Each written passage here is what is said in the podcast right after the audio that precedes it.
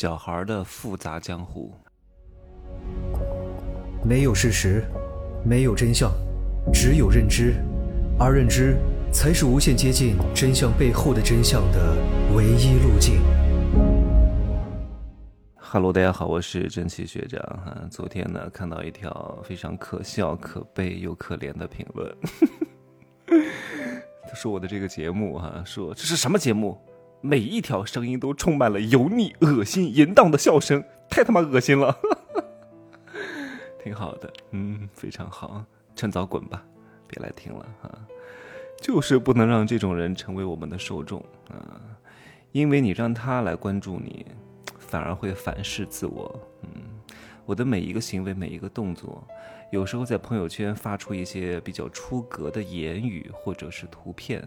都是在晒人，因为粉丝量对我来说不重要，咱们也不接广告，接广告也是一个变现效率非常低的生意，对吧？什么播放量，什么什么阅读数都没有那么重要，重要的是筛到一群合适且精准的人，对不对？哎呀，我有时候讲话都要先自我的检查一遍，这个话能不能说？然后呢，有时候平台还要审核，有些节目要审核四五个小时。哎呀，我当时就在想，哎呀，又让平台方陷入了纠结。不过最终还是发出来了啊，因为我的敏感度还是比较高的，哪些该说，哪些不该说，我大致心里是有数的啊。只不过有时候公开节目呢，也不好讲的这么露骨，讲的太露骨吧不好。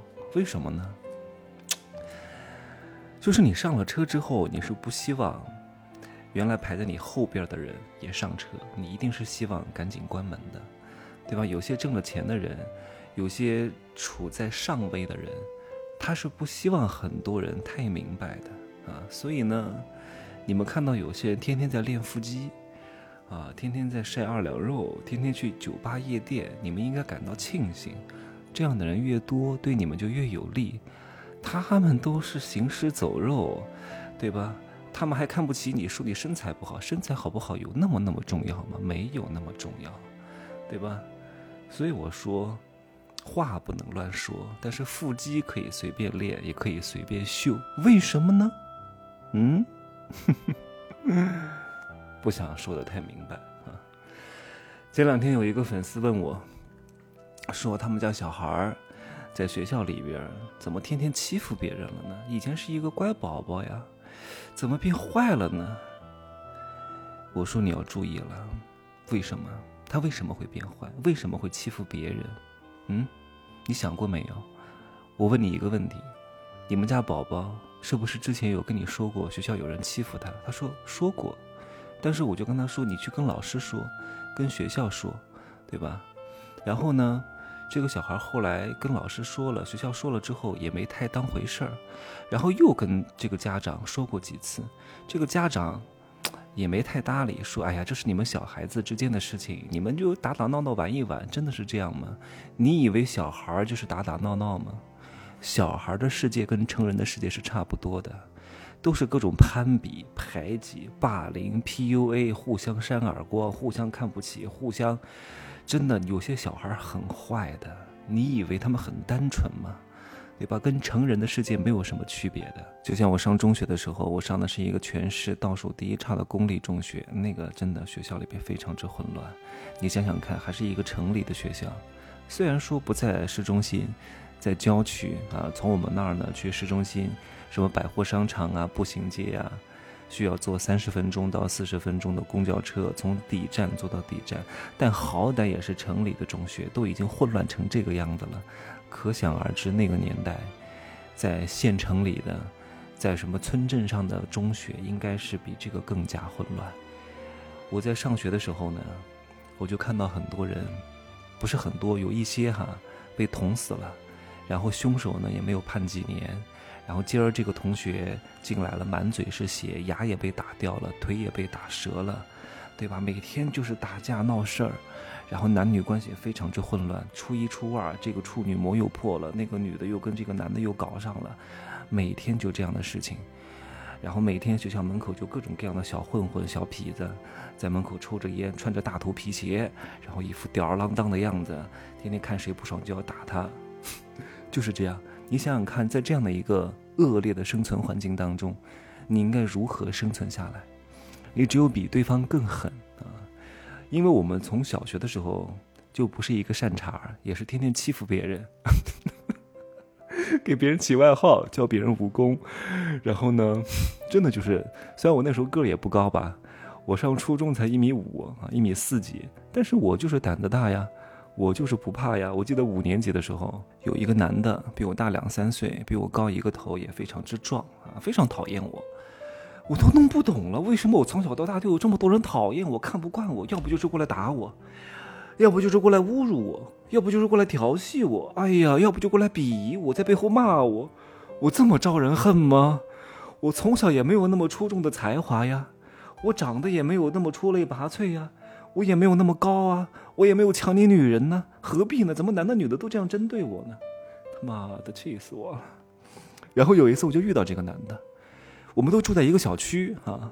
但不是现在意义上的那种小区，都是一个大的家属院，很大的。我住在这个街道，他住在那个街道，走过去得走十分钟。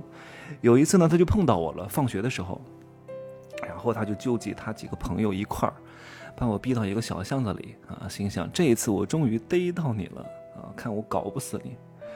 其实我当时很害怕，因为我就一个人啊，然后我也打不过他们，他们都比我高很多，我这小不点儿，我怎么办呢？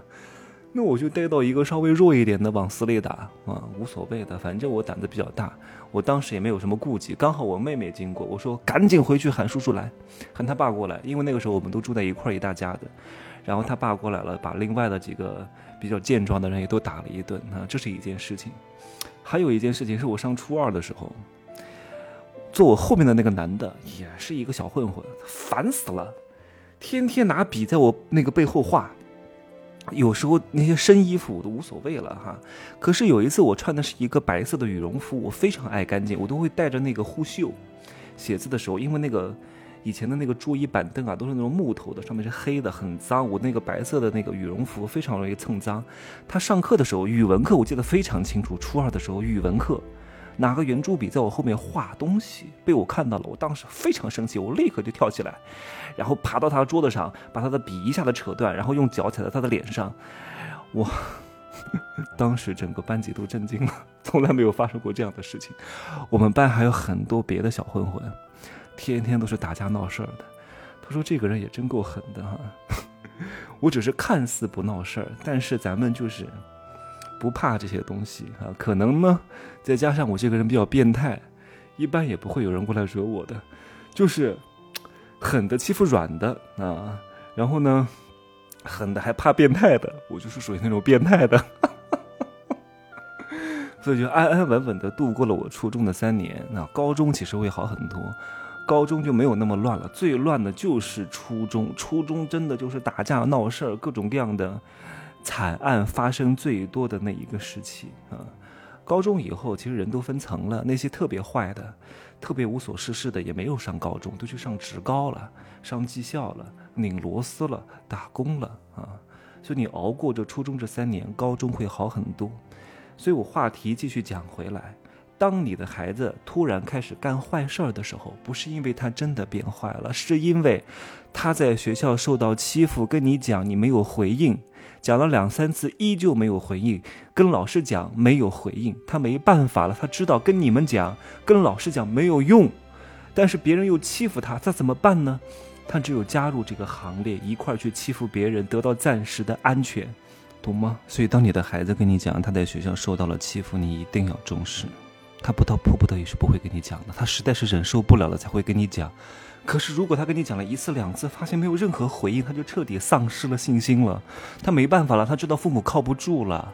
你还跟他说找老师、找学校，学校能解决什么？学校是一对多，是管理者，是有滞后性的，讲究的更多的是顾全大局、降低影响，大事化小，小事化了，平衡和妥协才是他们的主旋律。你指望他们，对吧？所以你必须要为你的孩子捍卫他的正义。如果你不捍卫，只会有两种结果：第一个，让你的孩子伤心欲绝；发现父母根本靠不住，但是呢也没办法，他还在学校，出于自保，出于安全考虑，他会加入这帮坏人当中，去霸凌别人，甚至走上犯罪的道路。这是第一种结果。第二种结果，那他就是一直忍着，等哪天忍不住了，鱼死网破，对吧？玉石俱焚，这两种结果都是你不愿意看到的。所以在孩子发出第一个求救信号的时候，你要及时的去帮助他，共同解决这个问题，而不是搪塞他，让他去找学校、找老师，找不了的。学校的老师管的孩子太多了，顾不上的，好吗？